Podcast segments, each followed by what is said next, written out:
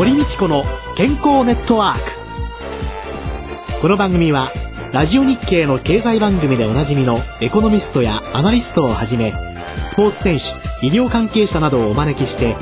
日々のお仕事や健康のための工夫について伺う健康生活応援番組です。新しい時代の健康と美しさを創造する「コサナの提供」でお送りいたします。未来を開くテクノロジー。サイエンスに裏付けされた製品とサービス。コサナは独自のビジョンによって新しい時代の健康と美しさを創造し皆様のより豊かな生活に寄与したいと願っています。正直に科学する。私たちはコサナです。ここで番組公開録音のお知らせです。お聞きいただいております健康ネットワークの公開録音を来る12月3日木曜日午後2時から東京赤坂のラジオ日経で行いますゲストは落語家の柳家京太郎さんです。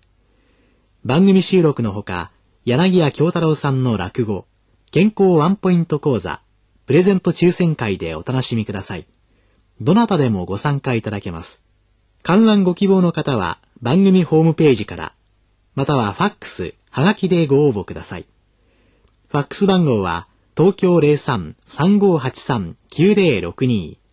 はがきの宛先は郵便番号107-8373ラジオ日経いずれも健康ネットワーク公開録音の係です。応募多数の場合は抽選となります。当選された方には招待状をお送りします。健康ネットワーク公開録音のお知らせでした。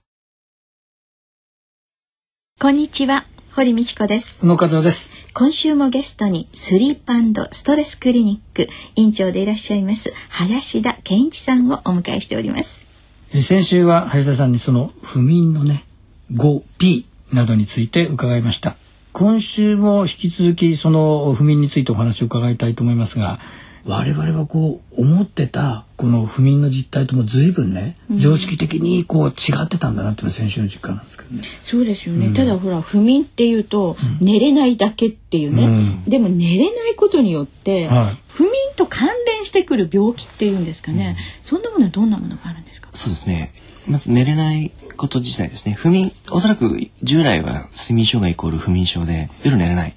うん、もうそこだけがターゲットだったと思うんですけど、お昼前の影響あるいは寝れてないこと自体がですね問題だといういろんな報告が出てきてるんですね。そう不眠だけじゃなくて睡眠不足もそうだしあるいは質の悪い睡眠もそうだしということで寝れてないことがやっぱりいろんな影響を及ぼしているというのが最近分かってきています。で睡眠障害のやっぱりなぜいろんな影響が出てるのかというところなんですけども一つは事故につながるということですね。うん、昼間の眠気、はい集中力低下。でこれはもちろん個人のうっかりミスぐらいであればいいんですがこれが運転業務だったりですね何か非常に危険な作業であったりするとうっかりミスがやっぱり大惨事につながるという事故も世界的に報告されてるんですね。よくねあのチェリノブイリの事故なんかも、そうですねあの原発の事故もそうですね。時には不眠が原因だったっていう。そうですね。ねスペースシャトルのあのチャレンジャーの打ち上げなんかもそうですよね。寝不足が原因で、えー、判断ミスを打ち上げのタイミングを判断ミスをして、という報告もありますね。いろんな事故なんかも徹底調査されるとその背景に、いろんなことに関与してた人たちの不眠が原因だった案外そういうの見過ごしてますよね。そうですね。結果的には会社のその、産業能率なんかも下げる可能性もあるので、やっぱりしっかり、えー、社員さんを寝かせてあげないといけないっていうのは、産業上も重要なポイントだと思いますね。よく出版社なんかでね東大だよっていつも明かりがついてるとかって、うん、徹夜で作業するのを美徳とするような風潮がこの業界もありません？あ放送業界ですか、はい、はい、あるかもしれません。ちゃんと寝ましょうね。皆さんいい番組を作るためにということなんでしょうけれども。そういう昼間の行動、うん、そういうようなものの機能低下やいろいろなミスにつながる。そ、ねはい、それ以外には先生どうですか？メンタルへの影響ですね。やっぱりうつとの関連なんかは我々精神科医領域では注目されてます、うん、はい。それともう一つこれはあの大きくいろんな方と関わると思うんですけどやっぱり生活習慣病と寝れてないことですね、不眠あるいは睡眠時間というのが影響していて長く寝てる人もですね睡眠時間が短い人短く寝てる人も例えば糖尿病や高血圧症なんかになる確率が上がるんですね。うん、でひいてはやっぱり生命率どれだけ生きていられるか長生きにもやっぱり睡眠時間の長短っていうのは非常に影響するという報告があるんですね。その糖尿病とかそういう病気には、睡眠時間の短い人と長すぎてもいけない。そうなんです。そうなんですね。長い人と短い人が糖尿病などの生活習慣病になりやすい。そうですね。肥満の率なんかも同じように短い人も長い人もいけないんですね。私短いんですよ。長くせねばと。長いんですけど。それはなぜなんですかね？そうですね。まあいろいろいくつか分かってきていることは、はい、例えば睡眠不足短いとあるいは寝れていないと食欲が結構増すっていう報告があるんですね。空腹の信号ばっかりが上がってしまって満腹の信号がやっぱり下がっている短い。状態ですね、はい、これが一つは食べる量のコントロールの問題が出てくる、あと寝れてないとやっぱり交感神経っていうのが優位になってしまって、はい、これが糖尿病のやっぱりインシュリン抵抗性につながったりですね。血圧なんかも上がってくる原因で短い睡眠だと交感神経優位になってるということも昼間の起きている戦う神経がそうですね。っていうになるから、ね、その結果やっぱり糖尿病まあ血圧も上げ血糖値も上げというような体の反応になる。うん、長い、うん、長い方はですねなかなか難しくて、えー、こういうデータっていうのはまあ非常に100万人規模とかで取るようなですね、えー、大規模な臨床研究、疫学研究というものなので、はい、個人個人の長い睡眠の内容まではなかなかチェックしきれてないので、うん、えー、長いとどうしてっていう理由はなかなかわからないんですが、うん、一つは睡眠の質が下がっていてやっぱ睡眠時間が伸びている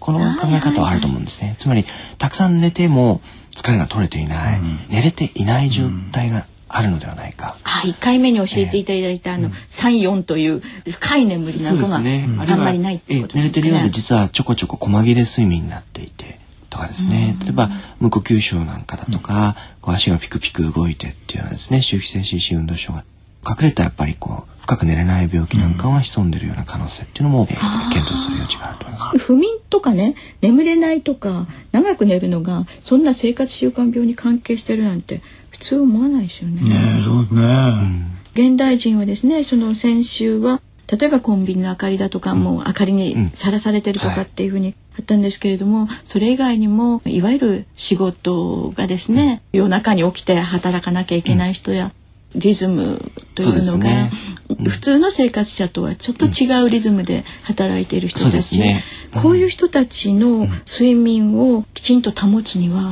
どういうそうですね。これはあのやっぱり多様化してきていて勤務形態もやっぱり多様化している、逆にフレックス制度がですねいいようで悪いようでという、夜頑張っちゃって朝起きないでという夜型に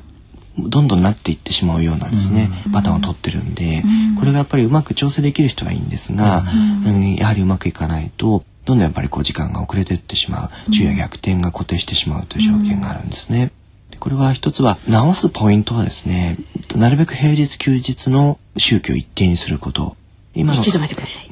休日も行って、うん、今日は日曜日だからさ 12時まで寝ようよってありますよね。そうですね。それはダメ。そうですね。人間はまあ一日一日の単位で睡眠と覚醒というリズムが作られているので、えー、寝だめはできないし平日休日で1週間一つのリズムっていうのはまあ現代人多いパターンなんですけどこれは残念ながらやっぱりコントロールが良くないんですね。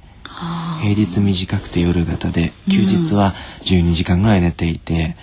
というパターンっていうのは、次来る翌週以降また悪循環を起こす。そうですよね。月曜日の朝は辛いもんね。すでに睡眠のリズムはいつも一緒にしておくっていう、ね、お休みでも。そうですね、はい、睡眠時間と寝るタイミング起きるタイミングっていうのはかなり意識することが、まあ、大前提になってくるんですね、うん、夜働いて昼間寝るって言った時にお日様はガンガン照ってるしそんな中で眠れないでしょうね。うんそうですね。一番いいのは太陽の周期に合わせて寝て起きてっていう、うんえー、日勤のシフトが一番いいと思います。で、えっと、まだいいのが全くひっくり返ってる方ですねあの夜仕事して昼寝て夕方からお仕事行くっていう夜勤だけの方、この方であればまだリズムは一定しているのでまだいいんですね。で一番良くないのがやっぱり日勤、うん、準夜勤夜勤、うん、こうシフトでいろいろ勤務の時間帯と睡眠の時間帯がやっぱずれるパターン、えー、これがやっぱり日本にいても時差ボケ状態になるような体にやっぱり非常にストレスがかかる、睡眠周期なんですね。うん、それだわ。そういえば先生あの一番最初の先生のご紹介の中に、いわゆる時差ボケについてのご研究も随分なさって、そうですね。スチュワーデスの方とか航空業界で働いてる方もうそうですよね。国際線の方々はもう慢性的な時差ボケ状態ですよね。ねでそういう方が自分の睡眠リズムをきちんと保つにはどんな工夫をされるんですか？なかなか難しいみたいなんですけども、要するに時間をずらさないっていうのが一つのポイントみたいですね。えっと、彼らは短いスケジュールでフライトして、すぐ帰ってくるような短い期間で動く時っていうのは、現地時間に合わせるよりはずっと日本時間をキープしてやっていくっていうような方法も取られてる方多いみたいです。現地時間とやっぱり日本時間がずれることが時差ボケの問題なので、体の中でそれでどっちに合わせていいか分かんなくなっちゃうんですね。ホルモンのリズムや体温のリズム睡眠のリズムが、それぞれバラバラに合っていくというような問題なんですね。でそういうのの中でその睡眠薬であったりとか、うん、あるいはビタミン剤みたいなものだとか、うん、あるいはメラトニンなんてよく聞きますけれども、うん、そういうようなものっていうのを使う方っていうのは、そうですね。適切に使うと、まあ、時差ボケにはもちろん寝不足の状態とか、機内にやっぱり疲労気圧の問題なんかもあるので、しっかり寝れてないっていう意味ではしっかり寝寝るべきなのでそういう意味で睡眠薬が有効な場合はあります。あとずれてる時間これを治すには今メラトニンっていうホルモン由来のサプリメントですね。こういったものをうまく使うと体内時計の合わせやすくなるというのはあるので、まあ、場合によっては使うタイミングとあれはあると思いますね。ただ日本では認可されてないので欧米のサプリメントを個人で買っていただくというような今は方法しかないんですけどね、うん、メラトニンをいわゆる何か基礎疾患があって小児科の中で不眠になってしまっているような昼夜逆転しているようなお子さんなんかにかなりメラトニンを使われているっていうのが今ありますけれども、うん、あの診療機関なんかでいろんなところでそういうの使われてるようなんですけれどもそういうところをこう本当にお子さんなんかで困っている方っていうのはお子さんに多い睡眠障害っていうのは一つやっぱリズムの問題なんですね、はい、学校の周期に合わない夏休み明けに合わない、えー、夜更かしになってしまってる。これはメラトニンうまく使うと有効な場合が多いですね。そういうのはやっぱり睡眠専門のところでそうですね。それとやっぱり学校行きたくない心理がないかどうかってこれは結構重要なポイントでやっぱり今の非常にまあいじめの問題だったりですね、非常に学校教育にいろいろやっぱり様々な問題があったりしてこれは当然学校行きたくないあるいは社会人も仕事に行きたくない回避現象として当然睡眠リズムはずれてきますので、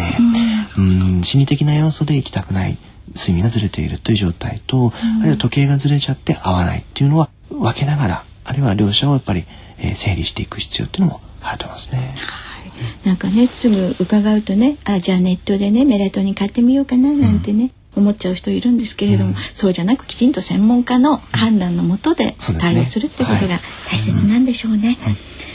では来週は最近話題の睡眠障害について伺います。今週のゲストはスリープストレスクリニック院長の林田健一さんでした。来週もよろしくお願いします。よろしくお願いします。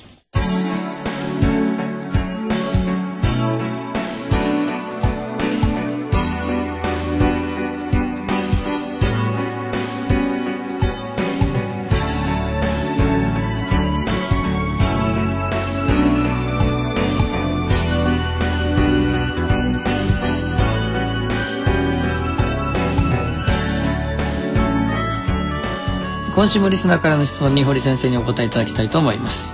便秘がちです。解消するにはどのような食べ物が良いのでしょうか。東京都ほか40代の女性の方からいただきました。まあね腸管の動きを良くするためには運動もちゃんとしないとね便秘に対しての対応っていうのは大切なんですけれどもね、はい、でもあの食べ物っていうとねやっぱり一番浮かぶのは食物繊維と、はあ、だってあのほらすっごくダイエットしていて、えー、それでほとんど食べてないのに便が出るわけないじゃないですかね。そうですね。ですからある程度便の傘を増やすっていうようなこととか、うん、それから腸管の動きを良くするとかね、うん、っていうので便秘っていうとすぐまあデザイナーを思い浮かぶ人もいらっしゃいますけれども、ええ、そういう意味で食物繊維賢く利用していただきたいなと思うんですが、はい、あの宇野さん食物繊維っていうと、はい、どんなものが頭に浮かびます？ごぼうとかセロリいかにも繊維繊維してるって感じですよね。えー、ねちょっと汚い話でごめんなさい。鳥にそのまま出てきそうな雰囲気があるわけですけれども。そ、ね,、れは不溶性なんです。よ水に溶けない繊維なんですね。はあ、実は水に溶ける繊維っていうのがありましてね。一時期ですねテレビのコマーシャルかなんかでですね、ええはい。このドリンクにですね、レタス1個分の食物繊維が入ってますって言われた時にね、はい。もうみんな頭にクエスチョンマークがいっぱいですね。そうこれあの、ですね。はい水に溶ける水溶性の食物繊維なんてのあるんですね、はい。そうするとねこういうのね利用するとねやっぱりすごい利用しやすいんですよ。うん。ありますよ食物繊維で不溶性のね水に溶けない、あの小麦ふすまとかね。えこうパッサパサのね なんていうのはねなかなかねサプリメントとか日常生活の中に取り入れるのにはねちょっと難しいものがありますよね。うん。だけれどもあの水溶性の食物繊維であればねそしてこれがあの無味無臭ね、はい。味もしなければ匂いもしないっていうんであればね、ご飯炊く時にも入れられるじゃないですか。あだからちょっとそのお茶の中にちょっと入れてもいいですよね。ええ。っていうように食物繊維って言った時にいろいろありますので、一番自分で利用しやすいようなもの、そんなものをお使いになると私はいいんじゃないかなって思うんですね。そしてその食物繊維というものと同時にねもう一つちゃんと知っていただきたいなっていうのはね腸内細菌の腸内環境を整えるっていうことが本当に大切なんですね。その腸の中に良い菌がたくさんいれば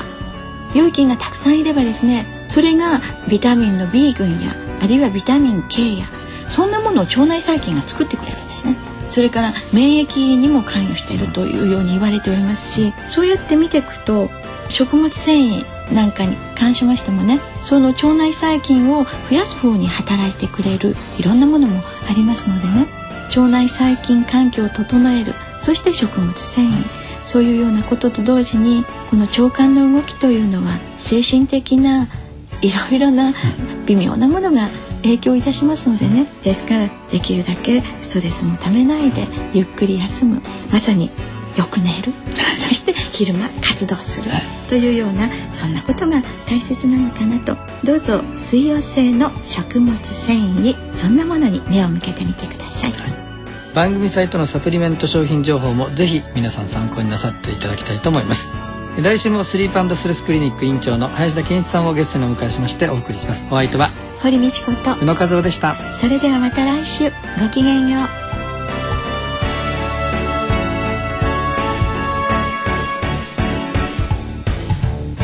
堀道子の健康ネットワーク。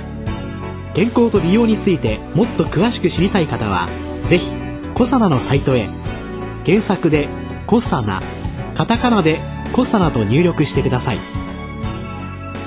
この番組は新しい時代の健康と美しさを創造するコサナの提供でお送りいたしました。